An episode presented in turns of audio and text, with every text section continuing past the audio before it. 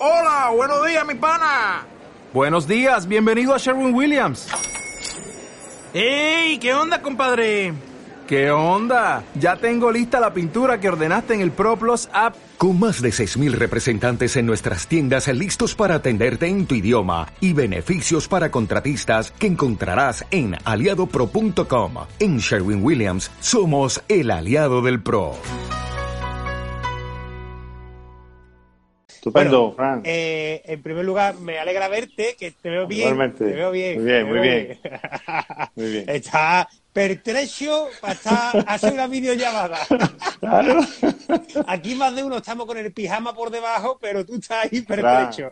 Fran, genio y figura. Esto no lo puedo Sí, evitar. verdad, sí, verdad. Claro. Bueno, lo primero es lo más importante. Eh, la familia, bien, ¿cómo se está viviendo en Umbrete? ¿Cómo estáis? Estamos bastante bien. Aquí, gracias a Dios, en Umbrete hay poca incidencia.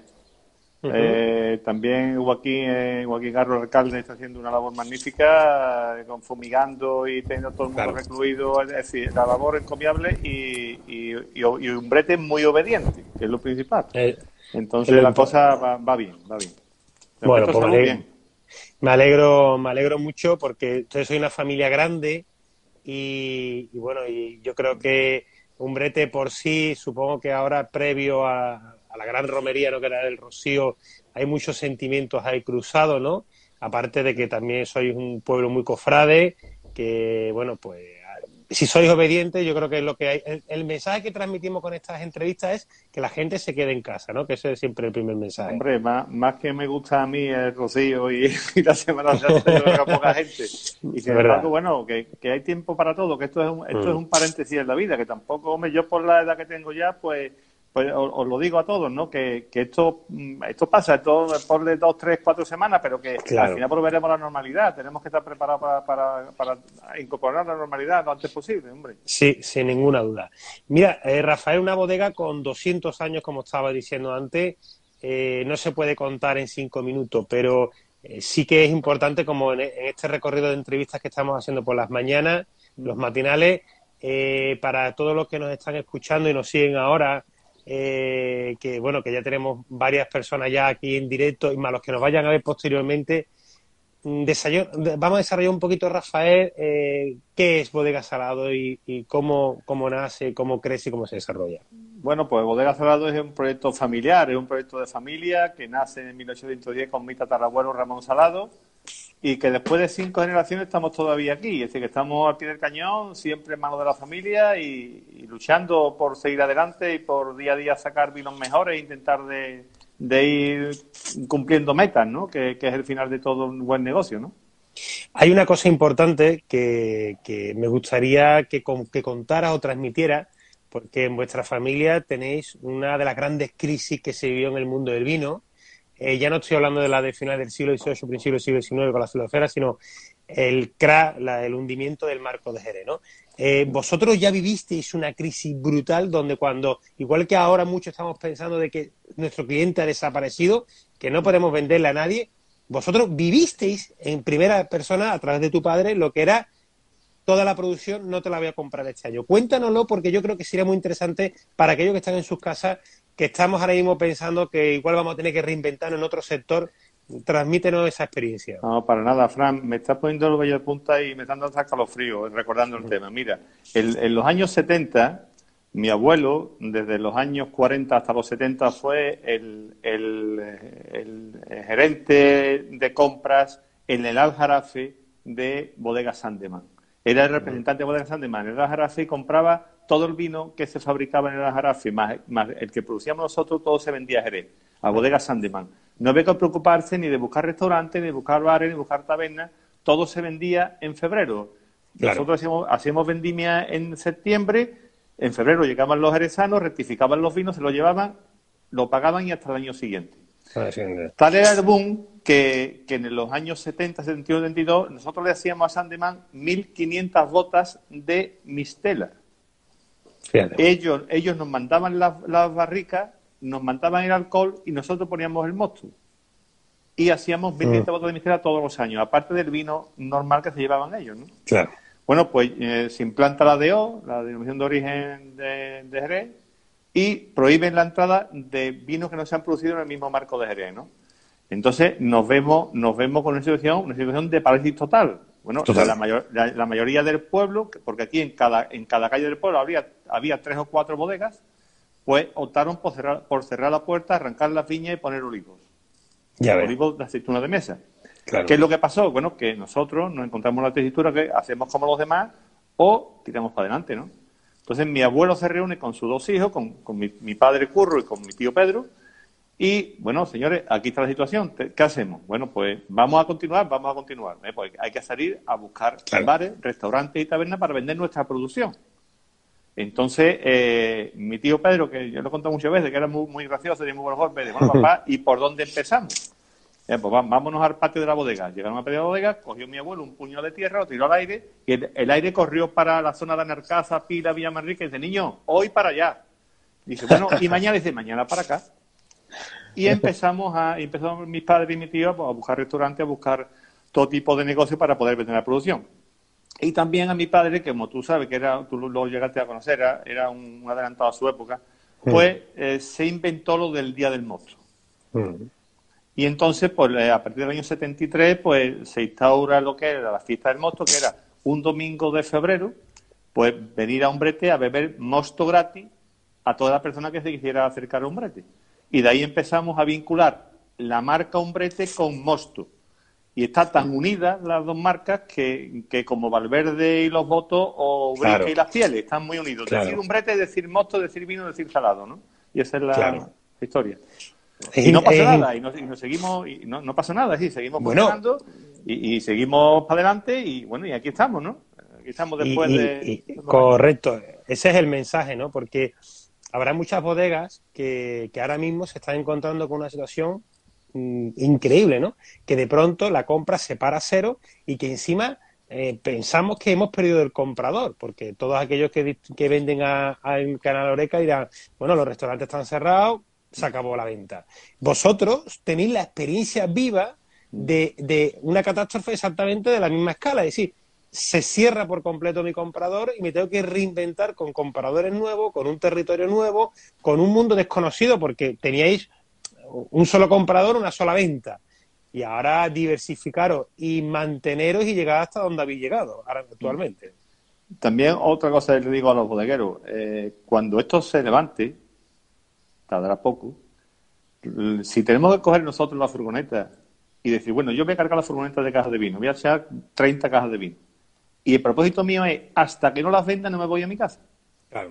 Ya está. esto, esto, es cuestión de, de, constancia de trabajo. Sí, sí, sí. Y ya está. Y cuando usted la una vacía, mire, si termino a las 1 de la tarde, me voy a la 1, que termino a las 5 de la, de la mañana, me voy a las 5 de la mañana. Quiero decir con esto que trabajo y constancia y al final todo se consigue. Hay que añadir además también a la iniciativa el hecho de, de que siempre hay que poner algo en valor o dar algo a cambio al pueblo, que fue la fiesta del mosto. Es decir, eh, en el mismo, al mismo momento en el que estabais abriendo un mercado que desconocéis completamente, tuvisteis la inteligencia, ahora mismo se le llama marketing, pero antes fue, una, fue, fue de decir, voy a agradecerle al pueblo la apuesta que está haciendo por mis productos, haciéndole la fiesta del monstruo, ¿no? Eso y sobre todo vender la marca Hombrete, que al final, claro. los fines de semana Hombrete tiene una restauración tan importante que aquí vienen de dos a tres mil personas todos los fines de semana a comer a los restaurantes de Umbrete. Y es asequible a todos los bolsillos. Es decir, hay restaurantes de mantel de tela y restaurantes de mantel de papel. Y usted, según la cartera que usted traiga, usted dispuesto a gastar, pues así va como usted. Sencillamente eso. Volviendo al estado actual, eh, Rafael, danos un poco los datos de, la viña, de los dos pagos que tenéis, de la superficie, de las variedades, un poco para que nuestros oyentes lo puedan saber. Bueno, nosotros tenemos tres, tres viñas eh, dos situadas en Huevar de las Arafes y una en Carrión de los Céspedes. La de Carrión se llama la Finca Las Yeguas, tiene una extensión de 35 hectáreas. Y ahí tenemos, la variedad de uva que tenemos ahí es la Pedro Jiménez, la Garrido Fino, que es la variedad autóctona de las Arafes, tenemos la Tempranillo, tinta, y tenemos cuatro variedades foráneas blancas que la pusimos para experimentar eh, el adelantar el que el mosto estuviera en el mercado antes que los demás. Y, pusimos, y pusimos la Chardonnay, la Sauvignon Blanc, la Verdejo y la Garnacha Blanca. Esas cuatro uvas las fermentábamos a mediados de agosto más o menos, primero, mediados de agosto, porque esa uva se viene muy pronto, y eh, fermentada toda junta y después la poníamos a la venta y sacábamos el mosto antes que nadie al mercado. Pero resulta que cuando aparece en nuestra vida, eh, como yo le digo, el, el, mago, el enólogo Juan Alberto, Juan Alberto González, pues resulta que dice, bueno, pero espérate, ¿ustedes qué estáis haciendo? ¿Ustedes que habéis plantado esta, esta, este tipo de uvas para adelantar el, el, tema del mosto? No, hombre, no, no. Esto vamos a hacerlo ahora como yo lo como tengamos que hacer. Vamos a comprar barrica y vamos a hacer un envejecimiento en barrica y vamos y de ahí surge el turdetano blanco roble. Blanco roble, sí señor. Lo tenemos, lo tenemos aquí, lo vamos a enseñar. Eso es. ¿Eh? Aquí está turdetano blanco roble para que lo vean. Es un, es un vino de cuatro uvas foráneas plantadas aquí en la finca de la yegua, mmm, vendimiadas a la vez, pisadas a la vez, fermentadas a la vez y después seis meses de barrica de roble americano joven y dos años de botella. Dos años de botella, un vino blanco, ¿eh? Ya tiene, sí, sí. tiene guasa. Sí, es verdad, será. Y, ahí, y, está, después, ahí, está, y después tienes el otro pago que es el de Hueva. Y ¿no? después tenemos en Huevar, tenemos dos pagos que es la, los clérigos y la serrana. Ajá. Y ahí tenemos Pedro Jiménez y Garrido Fino, solamente. Porque nosotros la uva, la uva Pedro Jiménez la utilizamos para los vinos generosos. Para no tener que añadirle alcohol, esta claro. es una uva con mucho azúcar, da mucha graduación y no tenemos que encabezar las criaderas de generosos. Claro. Ahora vamos a entrar, cuando entremos en la bodega, literalmente vamos a hablar de ese tipo de vino, pero mm. antes de salir de la viña, eh, me gustaría que nos contaros un poco cómo va, aunque ahora mismo supongo que se ha tenido que parar, los avances con la universidad del trabajo que está sí. haciendo con la Garrido Fino. Nosotros hace dos años firmamos convenio de colaboración con la Pablo de Olavide para aislar la levadura de la uva Garrido Fino y fermentar con levadura autóctona seleccionada. Va bastante bien. El año, la vendimia de, del 2019, ya hicimos ensayos ya, no de laboratorio, sino ya con cantidades de vino 3, 4 mil litros. Lo tenemos ya contrastado, ya tenemos dos levaduras que es con las que nos vamos a quedar. ¿Sí? Y ya esta vendimia 2020 ya fermentaremos en grandes cantidades. Qué bueno. Sí. Yo tuve la suerte el, el, año pasado, me hice a probar el mosto ya trabajando en, en la fase de beta. Con, es increíble, el, increíble. cómo le saca los, los, potenciadores aromáticos de la propia variedad que desconocíamos que pudiera tener tantas variedades con sus propias levaduras. Ese, sí, porque el Garrido Fino es una uva en nariz, tú sabes que no es muy aromática, sí, sí, pero sí, que, que, bueno, que seleccionando para la levadura pues se consiguen cosas. Lo que no podemos quedarnos detrás, Fran, tenemos que estar avanzando. Es interesante que, fíjate, la misma variedad, la misma Garrido Fino, se, pensábamos que una, una, una, variedad muy neutra como la palomino, como la salema, pero cuando se han seleccionado sus propias levaduras, sus propias levaduras, es cuando ha dicho, ah, aquí estoy yo, ¿no? Claro. Ese es cuando Eso. se le ha sacado el máximo partido. Eso es, te acuerdo, también te lo recuerdo, cuando mi padre decía que él le hablaba a los vinos y los vinos le contestaban. Mm. Todo el mundo sabemos que los vinos no hablan, pero sí hablan. Esa es una forma de hablar a los vinos. Yo claro. le pido al agarrido fino una levadura aislada y me la da. Le pido que esa levadura me dé más aroma y me lo da. Mm. Me está hablando el vino. Y es claro. una forma, como decía el padre en metáfora, yo le hablo los vinos, los vinos me contestan. Sí. Y, y, me decía, y, y, y, me, y me dicen los vinos, curro, pídeme más que te puedo dar más. Qué importante la, la, la, sentir al vino como un ser vivo. Cuando sentimos al vino como un ser vivo, la forma de, de comunicarnos con él cambia completamente. Exactamente. Nos, nos, pregunta nuestro querido y amigo tuyo y mío, de Rafa More, que nos sigue todas las mañanas. Eh, Rafa, que, saludos. Que, le, que, que, hables un poco de, del suelo de, de la jarafe, los suelos que tenemos que también son muy interesantes, que la gente tiene que identificarlos. Vamos a ver, la jarafe es lo más parecido a las tierras albarizas de Jerez.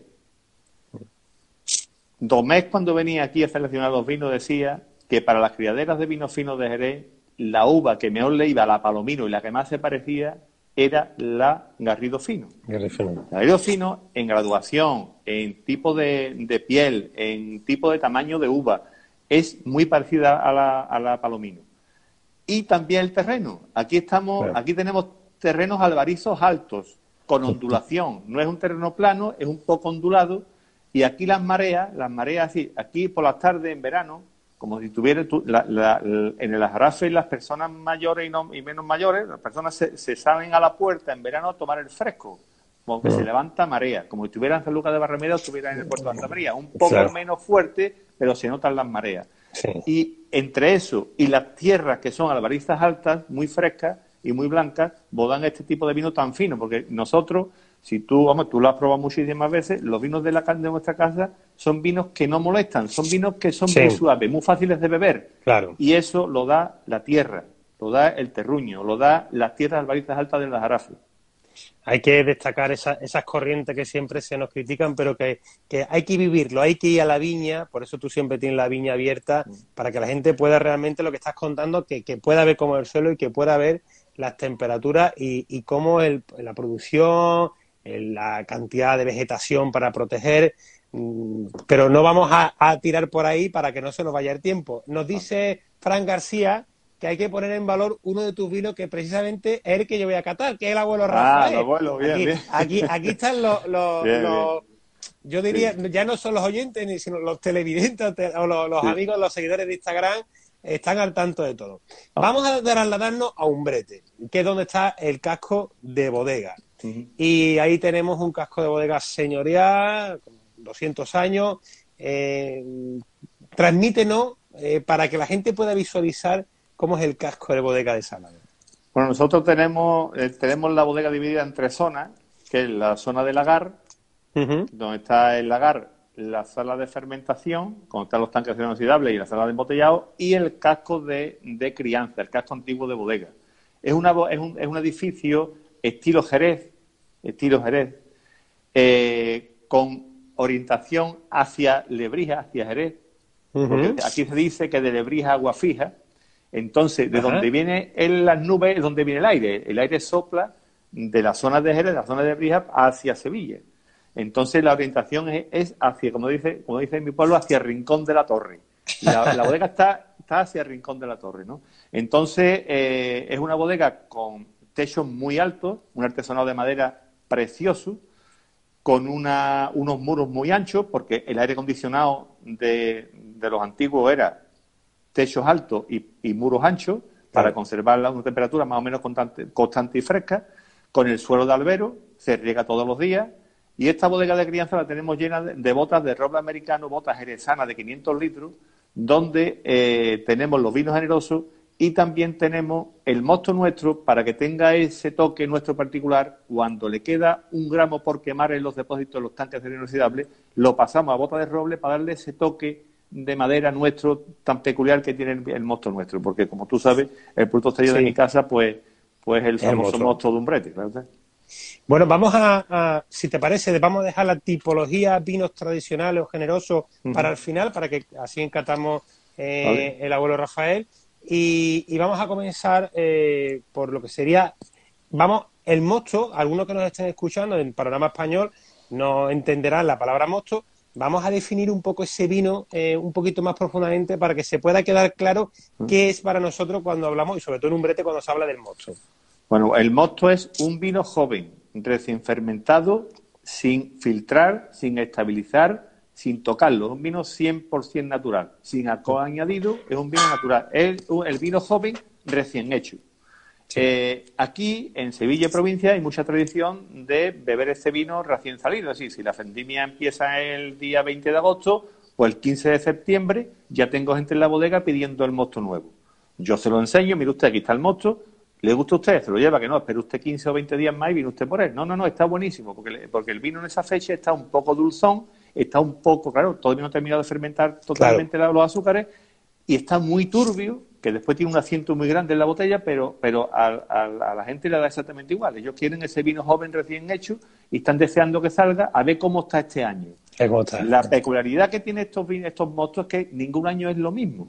Claro. Tú abres una botella de, de- de manzanillo, de vino fino, de vino generoso, de vino estabilizado, un vino tinto crianza, y siempre están igual. ¿Por qué? Porque son vinos ya rematados. Pero el mosto evoluciona día a día hasta que se convierte en vino. Y esa evolución hay personas que le apetece bebérselo antes de que termine, otros durante la terminación y otros una vez terminado. Claro. El, el refrán que decían aquí los antiguos, para San Andrés, vino o vinagre es, que San Andrés para finales de noviembre, pues resulta que a finales de noviembre el 80% del mosto ya está vendido. Claro. No, claro. ya la gente no espera que se haga vino, lo quieren Claro. más tierno. Más tierno. Y yo creo que, eh, quitando Sevilla y provincia, es un vino muy desconocido. Es, es- es como un chacolí o un boyolé que debemos de, de- de promocionarlo más porque es un vino muy original, es un vino que, que es muy diferente a los demás. Entonces, nosotros tenemos que ir buscando esa diferencia, que nos diferencien de los demás, porque competencia hay muchísima, pero claro, es un vino incomprendido, es un vino que cuando un, un cliente que no sepa lo que es el mosto, lo ve en la botella y ve ese asiento, ve que está turbio, pues le- él dice el cliente, esto no está bien, esto está malo, no, mire usted, no está hecho a Sí. perder, esto está bueno, lo que pasa es que tiene usted que, que saber qué es lo que está usted comprando, lo que usted está bebiendo, ¿no? Pero Sí, que es un producto exquisito, es que el mosto le gusta a quien no le gusta el vino. Hay clientes que solamente beben el- Mosto. El, el mosto en la época del mosto y después no beben más hasta el año No, siguiente. Es curioso, curioso, es súper interesante. Bueno, eh, hay un pajarito me, contó Ra- Rafael que tú tienes la costumbre en el Rocío, Dios mediante, de que hay un día en el que abres algunas botellas de mosto que llevan ya tiempo ahí guardadas, ¿no? Sí, sí. Que- yo que te- yo que te cuando, gusta- llega, cuando llega noviembre, pues siempre embotello unas cuantas de cajas de botellas para mí, para el Rocío, porque normalmente en el Rocío hace mucha calor. Hace mucha calor. Y cuando llegan eh, mis amigos y la gente que llegan allí a casa a tomarse una copa con nosotros, porque nosotros tenemos una casa en el Rocío donde vamos los 10 primos hermanos, vamos los 10 salados con nuestros respectivos cónyuges, con nuestros respectivos hijos, aquello es una barbaridad. Claro, y cuando yo le saco a un amigo, a un conocido, una copa de, de mosto envasado en noviembre, helado, helado, helado, helado, frío, frío, frío, ¿esto qué es lo que es? Esto no lo he probado yo en ningún sitio. ¿Esto qué es lo que es? Esto, pues, esto es mosto. ¿Cómo va a ser mosto? Esto es mosto. Esto es, mosto. es, así, ¿no? Es así. Está muy fresquito, está muy, muy fácil de beber. Es un vino muy interesante que eh, es una pena que no lo tengamos aquí para también. A ver si nos ponemos de acuerdo y hacemos un especial mosto ahora en estos momentos que estamos en casa, porque yo creo que, que todavía es un producto que tiene que ser conocido, el mosto que llamamos nosotros el mosto de la jarafe. Eh, ahora vamos a entrar, si te parece bien, en la gama de turdetanos, vinos tranquilos, tanto el tinto, el blanco, ya has dado una pincelada. Eh, Víctor nos ha preguntado por los vinos generosos, por lo que sería la- el Don Curro y la Blanca Paloma, la edad de crianza, pero Víctor, eh, vamos a dejarlo para el final porque lo vamos a catar. Y si te tienes que ir, no te preocupes que lo podrás recuperar un poco más tarde. Pero ahora vamos a empezar por los vinos tranquilos. Háblame un poquito de la familia Turdetano. Bueno, la familia Turetano surge mm, porque, bueno, eh, somos la primera bodega de Aljarafe en plantar uva tinta y en producir vino tinto. Esta zona siempre ha sido zona de blanco, pero bueno, pues, ¿por qué no hacemos la prueba? Y entonces eh, nos recomendaron que podríamos tempranillo, que es una variedad que se adapta muy bien a todo lo que es la variedad autóctona de España, como el que dijo, y que se adaptaría muy bien al clima nuestro, que así ha sido, ¿no? Entonces, desde que llegó Juan Alberto a nuestras vidas, como yo digo siempre, el enólogo, pues él empe- empezó a, a trabajar con esta uva y, y, de hecho eh, la primera cosecha sale en el 2000, 2015, 2015, Sí, 14, ¿no? 15, sale la primera cosecha y muy poquitas botellas, son 8.000 botellas de, de tinto crianza al año, porque tenemos poca cantidad, pero con mucho cariño, con mucho esmero con- y, y es muy difícil hacer un vino tinto de la jarafe, que no crea la gente que es fácil, que no es, Claro. que no es nada fácil, porque tenemos que dejar que crezca mucho la vegetación de la planta, eh, tenemos que, como tú dices, ponerle como si fuera una sombrilla a la cepa por encima para que la calor no la afecte mucho, hay que cogerla en el momento óptimo, la calor te puede madurar mucho la uva por fuera, pero la pepita está verde todavía, no está como tiene que estar y hay que aguantarla Claro. un poco más. En fin, que hay que darle alguna vez, que alguna vez años lo hemos hecho, darle algún riego puntual Claro. con, con, con pipas de agua, es decir, no, no con goteo, goteo? Sino, sino, sino- no con goteo, sino con, Sino con una- regando con un tractor y una, y ¿Un una tractor? cuba detrás, porque es que nosotros no tenemos, no tenemos, no tenemos un goteo puesto en las viñas, las viñas nuestras son de secano. Bueno, pues ha habido años que ha habido que ayudarle un poco con agua también para que se conserve esa humedad, para que podamos aguantar la uva hasta que la pepita está en condiciones. Eh, Es una elaboración, yo Compleja. pensaba que el tinto era una elaboración más fácil y es mucho más difícil sacar un vino tinto que un vino blanco. ¿eh? Sí. Por lo Sobre menos. todo con las circunstancias del terroir y de las Claro, características nosotros, que nosotros que estamos menos acostumbrados a sacar, a sacar Claro. vino vino blanco, pero vamos, que te digo, que, que, la- que estamos contentísimos, ¿no? Es una, es una, una, es una hazaña, es una, No, es una proeza sacar un vino tinto en la jarafe. ¿eh? para, para muchos que nos dedicamos al mundo del vino nos parece súper singular porque conocemos un 100% tempranillo en un clima muy de muy extremo eh, en Andalucía Occidental, con suelos de albariza, lo que nos da es información. Y, eso, y al final, bueno, al cabo hay que reconocer, Rafael, que, que lo vendes, ¿no? Que te quedas sin producción. Así que, eh, que el vino está ahí. Ahora, eh, antes nos explicabas el turetano blanco roble, que es el, niño más mimado, la niña más mimada de la familia, el aroma de Sevilla, como tú dices, pero ahí hay un, vino muy interesante que es el turetano blanco joven, que es el que en el futuro, con esas levaduras, pues háblanos un poquito de ese vino. Bueno, el, el, turetano blanco joven, eh, nosotros yo creo que, que muy pocas bodegas en España y en el mundo que comercialicen el vino base del espumoso nuestro. nosotros tenemos un espumoso que no hemos hablado de todavía, que hablaremos ahora, que es el Umbretum, que está hecho con la variedad autóctona de la Jarafe, que es el agarrido fino. Bueno, pues el vino base, el vino base con que se hace ese, espumoso, es el turetano blanco joven, que es 100% garrido fino. Y es un vino muy, muy, muy particular.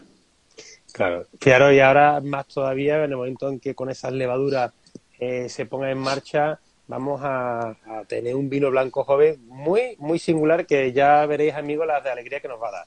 Entramos eh, en la categoría reina de la bodega de, este siglo eh, que son los espumosos, donde tenemos el, tenemos el, el, clásico semiseco que trabajamos mucho en Andalucía, el Brun Nature, que además al paso que va, aportado por ese trabajo que se está haciendo en la universidad, vaya más, y el reserva de la familia. Vamos a entrar en ese Brunatura y reserva de la familia. Vale, pues nosotros en el año, esto surge en el año 2006, sacamos el primer Umbretum semiseco. Primero sacamos un semiseco porque aquí, aquí en, Sevilla, provincia, no, no, había mucha cultura de espumoso y aquí, y aquí gustaba el espumoso un poquito abocado, un poquito dulzón, entonces sacamos un, un semiseco, ¿no? Y eso fue porque en el, eso fue 2016, Navidad 2016, porque en febrero, enero, febrero, en enero, en enero, cuando se presenta el cartel del Día del Mosto del el 2006 en Diputación, estaba mi padre, presidente de Diputación, eh, Fernando Díaz Villalobos, un fenómeno, Joaquín Fernández Garro, el alcalde de Umbrete, estábamos allí todos sentados en la mesa presentando el, el Día del Mosto, el cartel del Día del Mosto y la presentación y tal, y a mí parece coger el micro y dice, señores, os voy a dar una noticia en primicia. Este año brindaremos con un espumoso de un brete. Pues vale, pues estupendo. Llegamos a casa y me dice, bueno, niño, que, que esto lo he dicho y esto hay que hacerlo, aunque vamos a poner mano a la obra. Y mi hermano y yo nos quedamos los dos mirando. Como si fuera fácil. Como si fuera fácil, total. hicimos 2.500 botellas y volaron.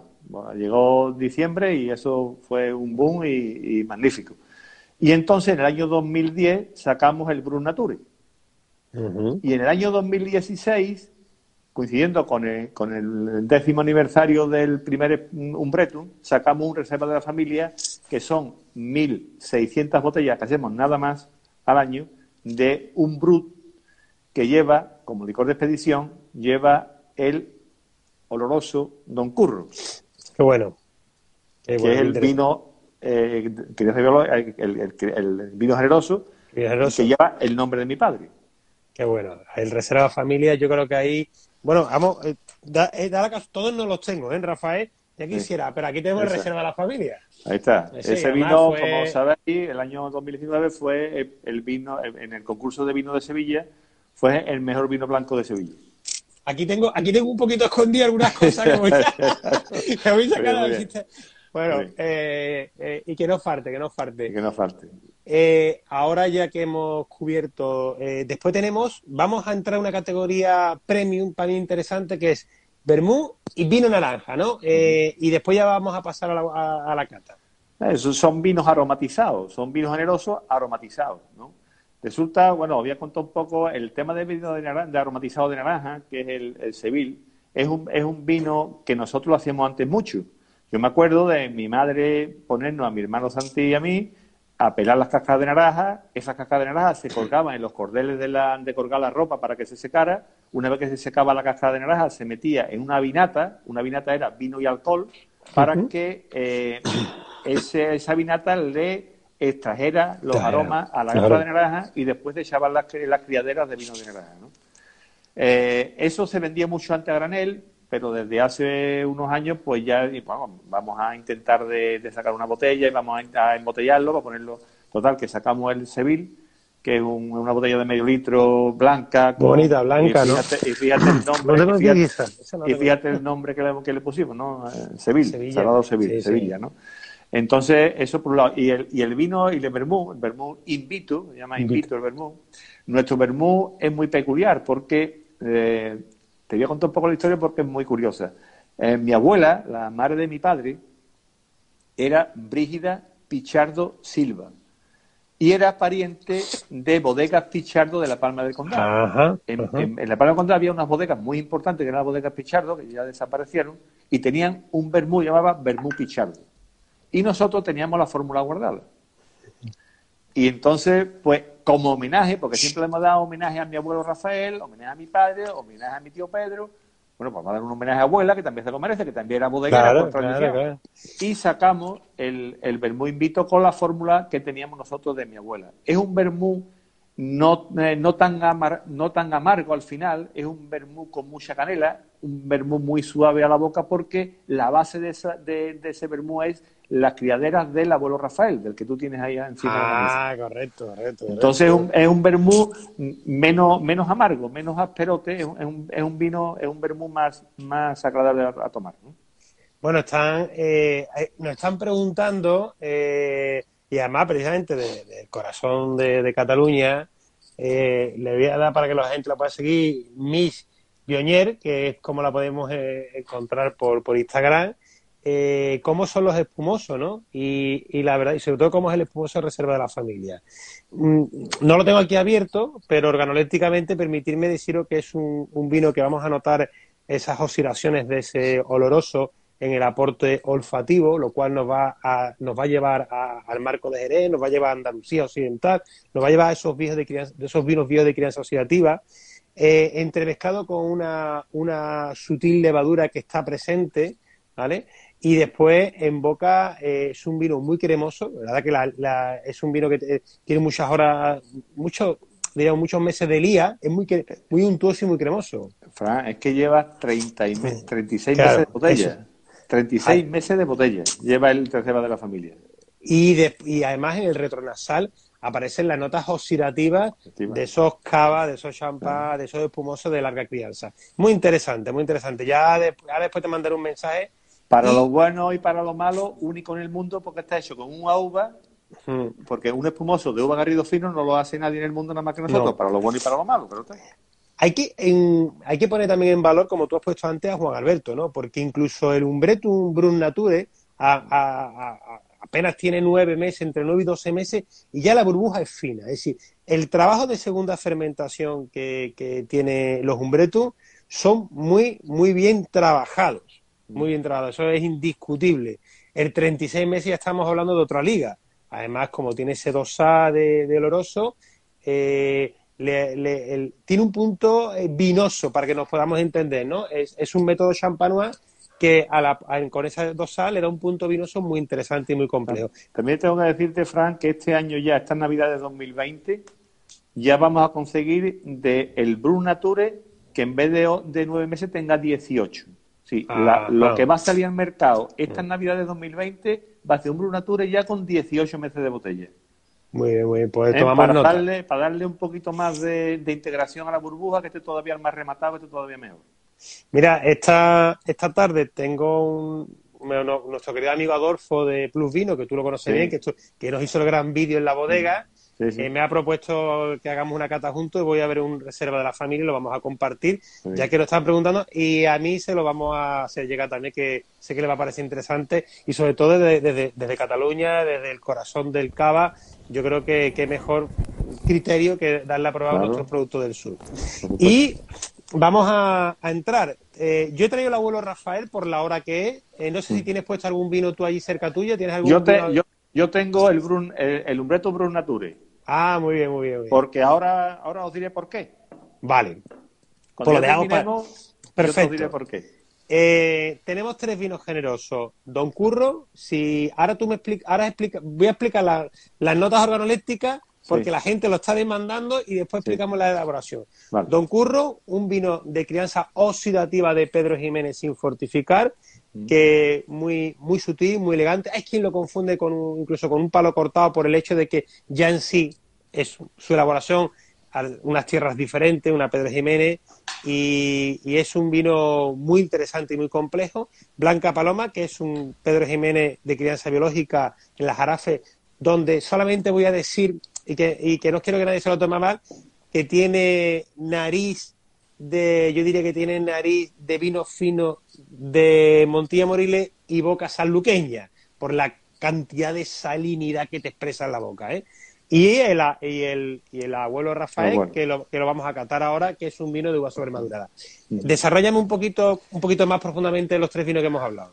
Vamos a ver, vamos a empezar por el abuelo, que es el último que has nombrado. El, el, vino, el abuelo es un vino de Pedro Jiménez, pero no es, no es un Pedro Jiménez empalagoso, no es un Pedro Jiménez eh, muy espeso. Y te digo por qué. Porque eh, está hecho para copiar. Mm los vinos que están muy espesos y muy cargados de azúcar, cuando tomas una copa no quieres tomarte dos. Entonces resulta que esos vinos, el proceso que lleva la uva es la siguiente. Nosotros, en Pedro normal, se corta la uva, se, se ponen unos esterones, se solea, y una vez que, se le ha evaporado el agua, pues entonces lo metes en la prensa y lo, y exprimes. Nosotros no, nosotros lo que hacemos es que la misma cepa tronchamos el racimo. Y entonces está viviendo de la cepa, pero mal viviendo, viviendo mal viviendo. Entonces, cuando ya el racimo se va poniendo un poco pachucho, un poco ya, ya arrugado, un poco ya pasado, pues se, entonces se corta de la cepa y se, y se muele y se le saca el, el líquido, el zumo. Claro, es un zumo más ligero y es un vino mucho más fácil de beber y no tan empalagoso. Entonces es un vino que va muy bien para los aperitivos y muy, y muy bien para los postres. Ah, la, la, verdad es que es un vino, aprovechamos, mira, en las notas, pepita, higo, orejones, incluso naranja, ¿eh? Es un vino que tiene un punto de, de, notas anaranjadas increíble. Y además, eh, eso, no, no, te cansa y el alcohol está muy integrado y si no notas sensaciones alcohólicas. Está muy de moda tomarlo en copa de balón con hielo. Está muy de moda la juventud tomarlo en copa de balón con hielo. Fíjate, porque además tiene acidez. Mm. Entonces es un vino muy ligero, que en el retrogusto es muy cálido, tiene muy fresco, porque como es, no está, no está muy excesivamente envejecido, tiene mucha frescura, no te cansa. Eh, bueno, es un vino que ahora de cuaresma va muy bien, ¿no? Porque con las torrijas, con los, con los con lo que diríamos con los rosquillos, ¿no? Estamos en la, en la fecha, en los pestiños, con los abuelas, estamos en la fecha. Aquí, no, aquí nos pregunta José Ignacio si es, es asoleo. No, no se asolea, se, solamente en, la, en la, se sobremadura en, la misma, en la, misma cepa. Ese es el secreto que tiene ese vino. Y es un, es un, vino, es un vino viejo, un vino generoso, un vino antiguo, pero un vino moderno. Un vino antiguo moderno. Mm. Vino que, va, la, la, juventud lo bebe muchísimo. Bueno, además, eh, yo creo que es un vino muy, muy interesante, muy de, muy también muy óptimo para combinado para, para abrir el apetito, ¿eh? porque mira, me está haciendo salivar y, es de un, de un, trago muy ligerito. Eh, la verdad que, es un vino que, se pasa muy bien y que además estamos en un vino que siempre hemos defendido mucho en, en Cuaresma. Muy divertido. Después, el, Blanca... Blanca Paloma. Blanca Paloma es, es una manzanilla, una manzanilla, lo que pasa, como tú dices, que está, estamos a medio camino entre Montilla y Jerez, ¿no? Estamos a la mitad del camino. Entonces, eh, en la Pedro Jiménez le da esa característica de, Montilla, esa característica de, un vino más amaderado, un vino más eh, con más fuerza, más fortaleza, pero como está criado como está criado, donde está criado en tierra albariza de la Jarafe, pues tiene ese toque salino que, le que es un vino que al final tiene un paladar diferente a la manzanilla y al vino fino de Jerez. Es un, es un paladar más aterciopelado. Hmm. Tiene salinidad, pero no no es tan seco al final como los vinos Correcto. De, la zona de Jerez. Eh, al, ser un vino más joven y no estar encabezado, tiene todavía restos de glicerina y lo que le hace, le hace mucha, eh, eh, tiene mucha untuosidad. Mm. Le, queda, le queda acidez y tiene una gran punta de salinidad. La verdad es que es un vino bastante complejo. Vamos a hacer un spoiler, decirle que hemos mandado unas muestras a, a, nuestro querido amigo Claudio de 5 minutos de vino y si es media, y la semana que viene seguramente vamos a hacer una cata desde Asturias a Sevilla catando la Blanca Paloma. Así que ah, yo creo que ese día la mejor manera ya no que lo contemos nosotros, sino que también Claudio Claro. que, que cuente cómo, cómo percibe. ¿Cómo lo ve? ¿Cómo lo ve? ¿Cómo lo ve? Y, en- y para terminar tenemos el Don Curro. Eso es, Don Curro es, es un vino oloroso, es una criadera de vino oloroso, de crianza oxidativa. Con, nosotros le hacemos a la bota, le hacemos dos sacas al año nada más, una cada seis meses, y lo tenemos en escala de criadera y solera toda, tanto el, el abuelo como la manzanilla, la malafina blanca paloma, como el Don Curro. Todos lo tenemos en solera de criadera. Y corremos la escala, cada seis meses le hacemos un tercio de, le sacamos un tercio de la bota, ¿no? Y, y es un vino que como no tiene más de 15 grados, es que, es que lo difícil es mantener un oloroso con 15 grados. Claro, claro. Entonces, ¿qué pasa? Que es un vino que es- tiene un final, un paladar, como tiene menos graduación y tiene menos vejez, pues tiene un paladar que es que tú dices, bueno, ¿esto cómo es? Como tú dices, ¿esto es un oloroso o es un palo cortado? Y, ¿Esto- y- y hay que, hay que, mm, para que los que nos están escuchando, que dirán, vino blanco, Pedro Jiménez, en una bota, 15 grados, biológica, que fue lo que yo recuerdo que yo le, que le pregunté a Juan Alberto y te ti un día que cómo no arrancaba la flor y fue cuando Juan, eh, Juan Alberto me dijo, Fran, hasta la astilla. Y sí, Mm. es una oxidación también muy curiosa porque como la bota tiene que estar completamente ver. llena, hasta arriba y tapada. Y tapada. Y tapada en firme, para que no le entre aire. Tapada en firme quiere decir que al, al- a la- al tapón de corcho, a la corcha, al tapón de corcho Eso de es. arriba, se le pone un paño para que ajuste todavía más, para que no le entre el aire por ningún sitio. Ahí no ¿De se le deja, ahí no se le deja una, una, una cavidad de aire para que críe. No, no, no, al revés. Siempre llena hasta arriba. Lo que pasa igual que con los tintos. Los tintos que están en barrica es exactamente igual. Tú te has dado cuenta muchas veces que llega a una bodega y la barrica de tinto está, está la boca hacia la derecha o hacia la izquierda para que esté en contacto con el vino, para que no le entre absolutamente ningún Claro. tipo de aire. ¿no? Claro, claro. Bueno, es que es súper interesante porque estamos acostumbrados a, a vinos de crianza oxidativa con más de 15 grados, con una cavidad de aire, y aquí lo que tenemos es un vino de crianza oxidativa con Pedro Jiménez con 15 grados y hasta la astilla, es decir, con una oxidación completamente diferente, lo cual hace muy interesante. Pregunta Víctor por la, la- la vejez media que tiene el, ab- el abuelo Rafael. Luego Rafael una vez en media de cinco años. Cinco Siempre en, en- en dinámica, es decir, Siempre, siempre en dinámica. Es una Siempre producción, dinámica. porque tú, ¿cu- qué pu- ¿cuántas botellas estás sacando tú ahora mismo? No estamos Ahora- sacando ahora mismo entre unas 15, 20 mil botellas. Vale, que esta es una producción realmente Ah. pequeña. Pequeña, que eso- nosotros, eso es- nosotros somos una bodega pequeña. Nosotros lo que pasa es que tenemos el canastro lo rellenamos de diferentes huevos, si no esto sería... Vale.